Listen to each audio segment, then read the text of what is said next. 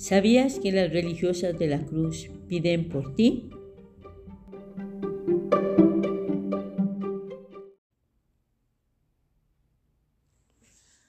Hola, somos las religiosas de la cruz del Sagrado Corazón de Jesús y vamos a comenzar una serie de podcasts donde vamos a presentarte nuestra vocación.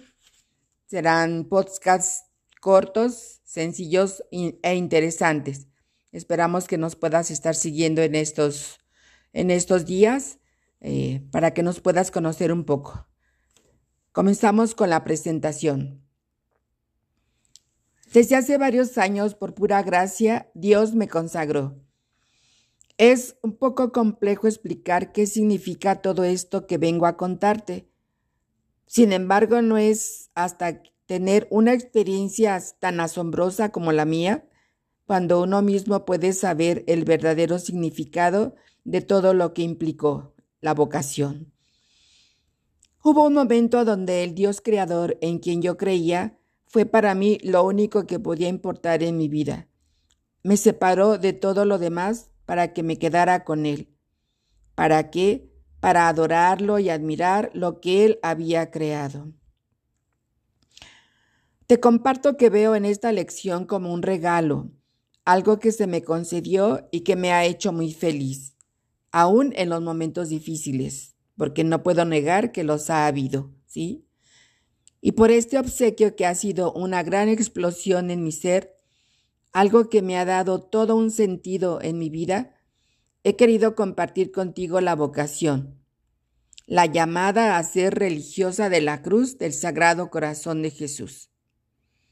¿Qué pasaría si, así como me ocurrió a mí, tú también estás llamada a una misión más cerca de Dios?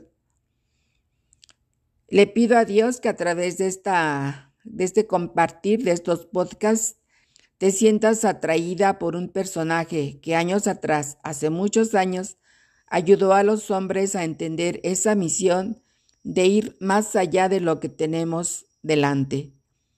Esta persona es Jesucristo y mediante él, de ser posible, puedas encontrar tu lugar en la iglesia, o sea, la gran comunidad de personas que como yo cree en este proyecto tan inmenso.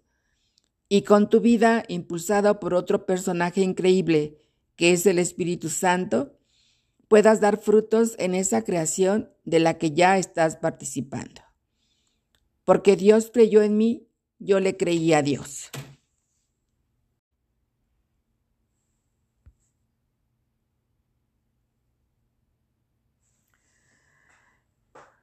Bien, en este segundo momento mm, te voy a compartir la inspiración que tuvo nuestra fundadora para que se formara esta congregación.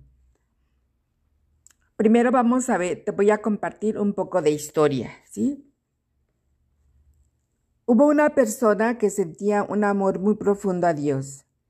Ella era, ella fue Concepción Cabrera Arias que cariñosamente le decimos Conchita.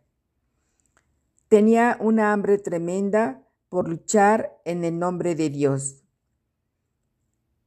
Dada la situación política del país que ya vivió a principios de siglo, finales de 1800, principios de 1900, ella intuía a Jesús sufriendo los grandes cambios que hacía la fe de toda una nación era tan drásticos los cambios que la esperanza por encontrar consuelo se estaba apagando en muchos, muchos mexicanos. A esa necesidad concreta de su tiempo, se sintió impulsada a proporcionar un remedio a esta necesidad. ¿sí? En 1894, después de convencerse de que su camino estaba dirigido hacia Dios, ella contempla una procesión de religiosas e intuye, ¿verdad?, que existiría, que existirá una alternativa nueva a esto que se está viviendo en nuestro país. Esta alternativa en donde se pueda contemplar la paz, esa alternativa fue en donde se pueda contemplar la pasión interna del corazón de Jesús. Ella estaba decidida que sería a través de la adoración eucarística Los ritos de la Iglesia Católica y la reflexión de esta pasión se le iba a esto le iba a proporcionar consuelo al corazón de Jesús. Conchita fue una mujer de iniciativa y de acción. Lo que se proponía lo concretaba, ya que esta intuición la llevó a establecer, con la ayuda de su director espiritual y otras personas de la iglesia, una nueva congregación en la Iglesia de México, con un estilo fundado en los valores del Evangelio. Fue una inspiración que siempre se mantuvo actual y que crecía dentro de ella, ya que años después, Conchita escribe la necesidad de orar por la santificación de los sacerdotes y de expiar por los pecados de los malos sacerdotes también. Las celebraciones indignas, la tibieza de los que nunca se decidieron a creer, la vanidad, la soberbia, por la gente religiosa a la que les importaba más el comercio, las finanzas, la carrera, las fama, el prestigio. Todo lo que no fuera el verdadero mensaje del Evangelio. Sí, esta fue su inspiración por la que se decidió hacer una fundación, ¿sí? Bueno, continuamos. Síguenos, no te lo pierdas. Hasta la próxima.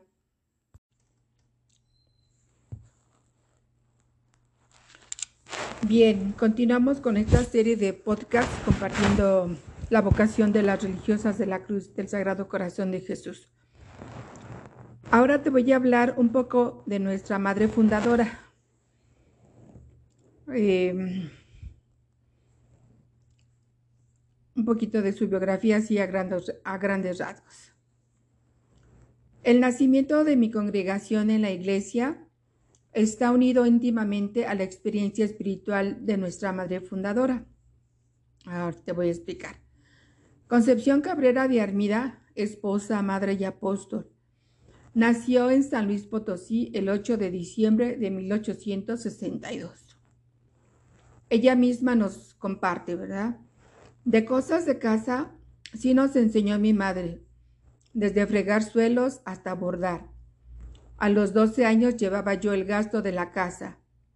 En la hacienda, desde ordeñar, hacer pan, cosas de cocina. Nunca nos dejaba mi madre en la ociosidad, poniendo sobre esto especial cuidado. Muy joven, conoce a Francisco Armida, quien después de varios años se casa con él el 8 de noviembre de 1884. En su esposo siempre encontró apoyo y cariño. Sentía por él una verdadera admiración. De este matrimonio tuvieron nueve hijos. Ya desde pequeña, Conchita sentía un cariño profundo hacia aquel que le dio la vida o sea, Dios. Y siempre, incluso después de casada, tuvo la inquietud de que otros más conocieran ese sentimiento de amor por Dios. Ella dice, yo sentía hambre de ser toda de Jesús, más y más de Jesús, y pensé en marcarme el pecho con su nombre y lo hice el 14 de enero de 1894. Le pedí al Señor con una gran pasión de la salvación de las almas. Yo no me acordaba de más. Almas, almas para Jesús, era lo que deseaba. De aquí arranca el grito que haciéndola olvidarse totalmente de sí misma, llenará toda su existencia de nuevo contenido apostólico. Su vida sencilla de esposa y madre solo gira en torno a una, a una cosa. Jesús, Salvador de los hombres, sálvalos, sálvalos. Y así fue como la providencia confió a una mujer llamada Conchita difundir un mensaje profético para el mundo de hoy que se encuentra contenido en la cruz del apostolado. Cruz misteriosa que ella contempló días después en un templo, en el templo de la compañía, ahí en San Luis Potosí, y que es el resumen de la espiritualidad de la cruz. Conchita muere en la Ciudad de México el 3 de marzo de 1937, rodeada de sus hijos y nietos, sacerdotes, obispos y, por supuesto, sus hijas e hijos espirituales, es decir, todos aquellos con los que convivió y trabajó para llevar a cabo ese remedio de la salvación de los hombres que quería para mí. Bien, aquí terminamos este podcast. Continuamos a la siguiente sesión. Nos vemos. Adiós.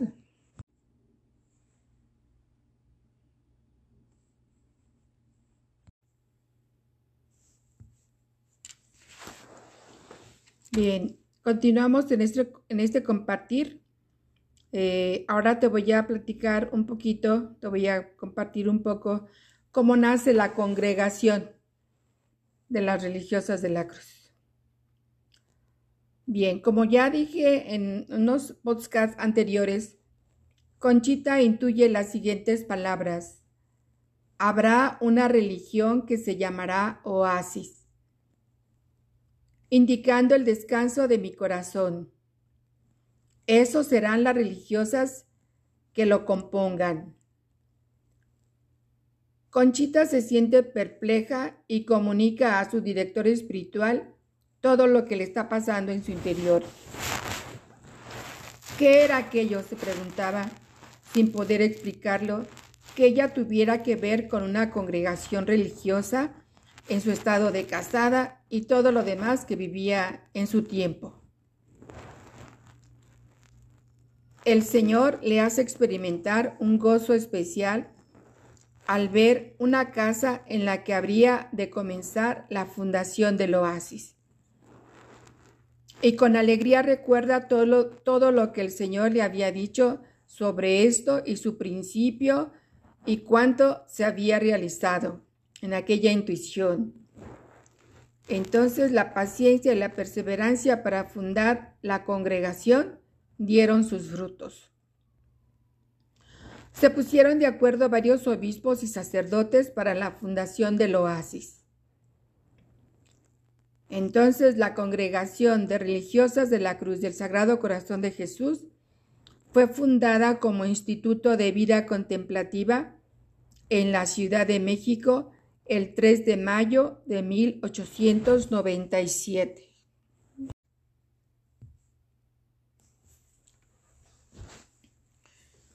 Hola, pues continuamos con este compartir del carisma de las religiosas de la cruz, el nuestro de nuestro de este podcast que estamos este, compartiendo contigo. Y precisamente hoy compartimos el carisma de la congregación. A ver si me explico un poquito. El Espíritu Santo se manifiesta de muchas maneras, como lo hizo en Conchita, nuestra madre, quien vivió de primera mano una experiencia de Dios, encarnado en su propia experiencia humana, es decir, ella decidió entregar su vida a perseguir un proyecto y dedicárselo a Dios una experiencia de fe espiritual y al mismo tiempo concreta, que se plasma en la vida de ella como fundadora de nuestra congregación. Este es pues el carisma congregacional. Se trata del consuelo al corazón de Jesús. Así como se ofreció Jesús para salvar a la humanidad del pecado, así nosotras nos ofrecemos especialmente en favor de aquellos sacerdotes y consagrados que han hecho cosas no gratas con, eh, con todas las oportunidades de ayuda que se les ha brindado a ellos en la iglesia. Todo esto mediante una vida de estilo contemplativo y en constante adoración eucarística. O sea, nos consagramos por los sacerdotes pero también por el mundo entero, por todas las personas más necesitadas de nuestra oración, de nuestra entrega. Cada orden o congregación tiene su carisma propio. Nuestro carisma es sacerdotal. Ir asimilándonos a Jesús sacerdote. Hay un sentido de pertenencia. Uno comienza a vincularse con el carisma al sentirse a gusto en lo que estás viviendo en un lugar cerca de determinada comunidad. Te sientes identificada con cómo se vive y se trabaja en ese grupo humano. ¿sí?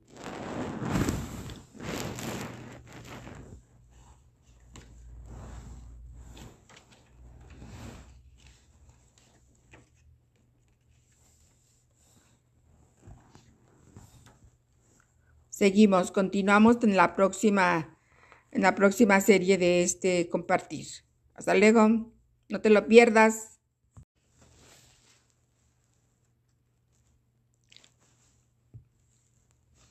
Hola, ¿qué tal? Aquí contigo de nuevo, compartiendo el Yo soy religiosa de la Cruz del Sagrado Corazón de Jesús. Hoy te voy a compartir un poquito de lo que es la espiritualidad contemplativa. ¿Sí? Un poquito, ojalá que me entiendas. Es una manera de adquirir nuevos valores y de mejorarte como persona y servidora de un proyecto mucho más grande que cualquier expectativa. Para lograr esta misión que yo decidí adoptar, hay aspectos tales como el silencio, el ser más reflexiva, el aprender a vivir con poco, la capacidad de escucha y de ayudar al prójimo en todo aquello que necesite. Todo esto nos da una manera diferente de ver el mundo. La vida contemplativa es un estilo de vivir en la iglesia y para la iglesia. El seguimiento total de Cristo, lo que hizo en su vida y el ejemplo que nos dio de entregar su vida libremente. Sí, libremente. La misión que hemos recibido de la Iglesia de consolar el corazón de Jesús a través de la adoración eucarística da un matiz peculiar a nuestra comunidad, sobre todo cuando hacemos este deber junto con el acto de la oración, el silencio, la soledad, la reflexión, como ya te, te había dicho, el sacrificio amoroso, la ofrenda de nuestra persona, y el trabajo humilde y sencillo. Estos son elementos propios de todo género de vida contemplativa en la iglesia. Oración. Para amar a Dios y buscarlo en una vida de contemplación, es indispensable que seamos personas de oración. La vida de oración es estar habitualmente en presencia de Dios y en comunión con Él. Es un diálogo que nos permite encontrarle más sentido en nuestra existencia.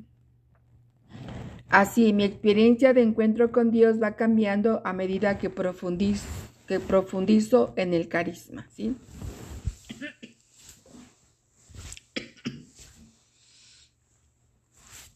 Es donde mi ser está dedicado a dialogar constantemente con Él. Me encuentro con Dios de forma distinta me revela nuevas cosas que aclaran mi mente y por lo tanto mis acciones.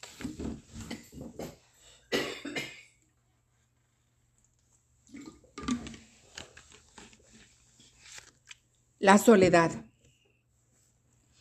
El Señor habla y se comunica en la soledad interior. Solo estando con uno mismo podemos meditar con tranquilidad lo que Dios nos ha propuesto que hagamos. Nos vaciamos de todo lo demás, todo lo superfluo, ya no tenemos otra cosa en nuestra alma, en nuestro corazón, que ese deseo de amar al que nos dio la vida. Silencio. El camino de unión con Dios es largo y arduo. No es fácil entender por qué hacemos lo que hacemos hasta que nos sentimos realmente convencidas desde dentro, es decir, desde nuestra persona que acepta eso que llamamos actitud de fe. Una vez que tenemos esta actitud, esta fe, este, donde estamos dispuestas a aceptarlo, esto nos lleva a buscar sosiego interior, quedar en calma con nuestros pensamientos y nuestro cuerpo, centrando los afectos en el deseo de comunicarse con el Señor. Para ello necesitamos el silencio, sin el mar turbulento del ruido de lo exterior, nos encontramos solos, solas en un diálogo que no se escucha, pero que resuena en nuestro corazón. Y esto, pues, esto es de experiencia, ¿sí? Para que tú lo puedas entender, es, lo necesitas experimentar. Llevamos también una vida de sencillez, ¿sí?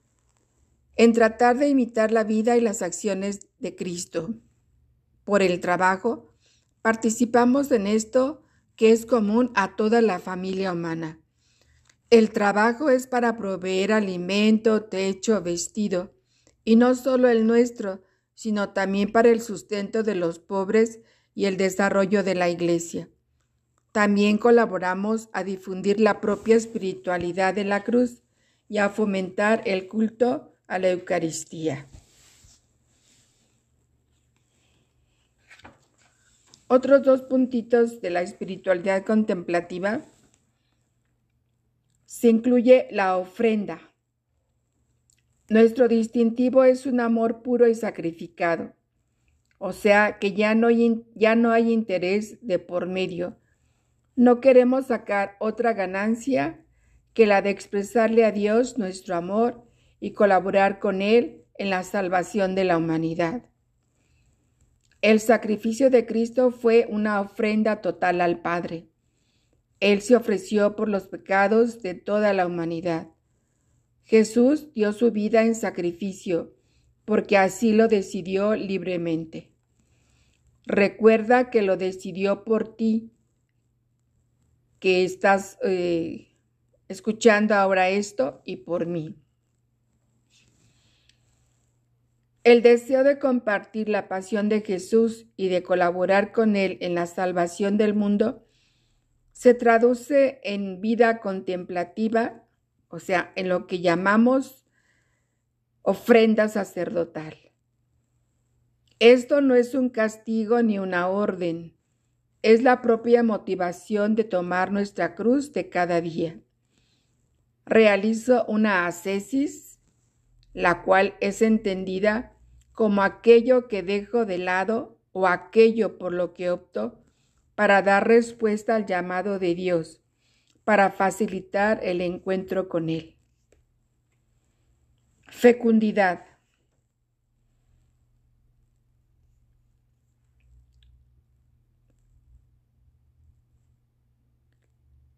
Nuestra madre Conchita tiene escrito en sus cuadernos que fecundidad es santidad, que santidad es fecundidad. Los hombres y mujeres de hoy necesitan tener testimonios ciertos y convincentes de que le entregan totalmente su vida, su ser y su quehacer a la obra de Dios que estamos ayudando a construir. Esto se ve reflejado en frutos de salvación para el mundo, ya sea personas que se arrepienten del mal que han hecho, se puede ver que es como la obra de salvación que llevó a cabo Cristo. El compromiso apostólico es llegar a la acción, a ver resultados de nuestros actos, pero como una expresión del carisma y no como un mero hacer, es decir, sin intereses. A pesar de nuestra pequeñez y pobreza, tratamos de transmitir al mundo el testimonio propio de los contemplativos, manifestando con nuestra vida que el Señor es el centro, el gozo y la plenitud de todos los corazones. Hasta aquí este podcast. Nos eh, escucharemos en, el, en la siguiente serie. No te lo pierdas.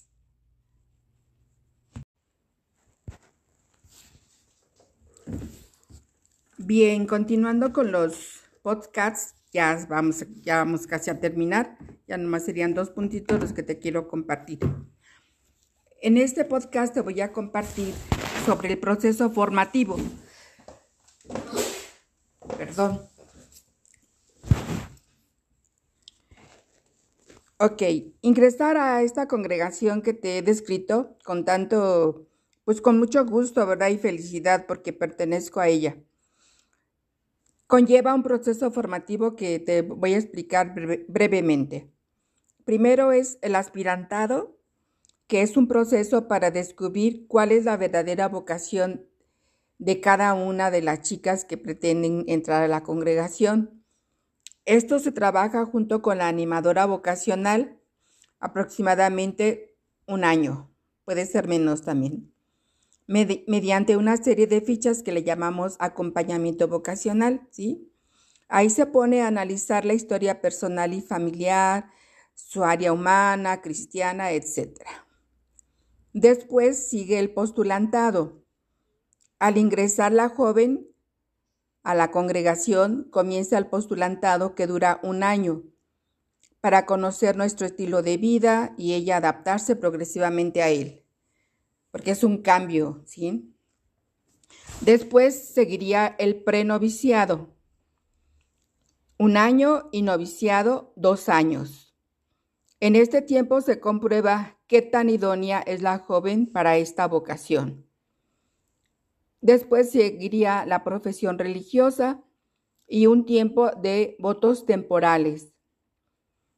A este periodo de profesión temporal lo llamamos juniorado. Se conoce más en concreto la vida contemplativa eucarística y se va consolidando la opción vocacional.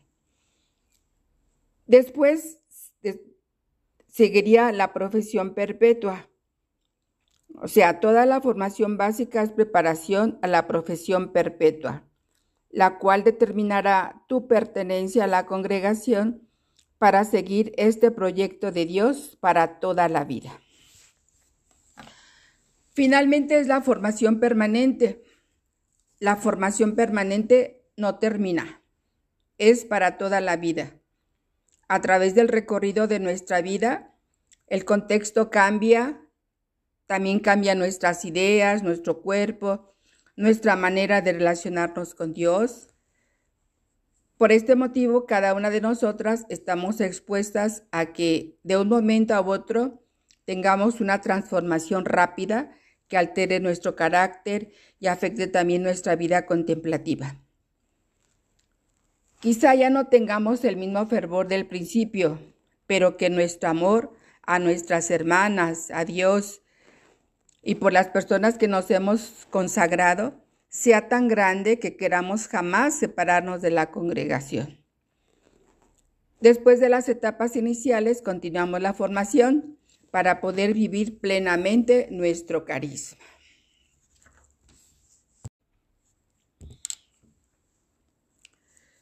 Pues terminamos este compartir de Yo soy religiosa de la Cruz del Sagrado Corazón de Jesús Espero que te haya interesado, que hayas seguido estas pequeñas cápsulas de podcast. Pues yo ya me despido. Hay mucho más para nosotras que me encantaría gritar al mundo para que éste supiera todo lo que hacemos por él. Estamos convencidas de que puede haber un cambio tan grande que más gente sepa que el encuentro con Dios que ofrece la religión católica es algo muy bonito, algo que vale la pena. Más que, la, más que vale la pena, vale la vida, la vida entera. Nuestra atenta invitación es que nunca te vayas con una imagen que alguien más te pinta.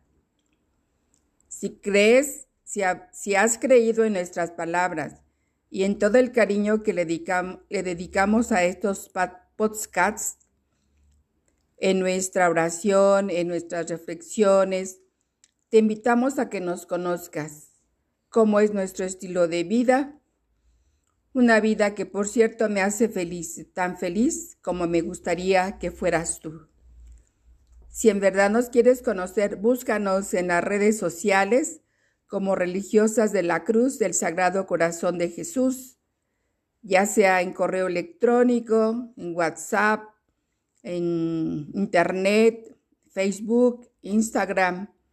Búscanos, ahí nos vas a encontrar. Te esperamos, anímate.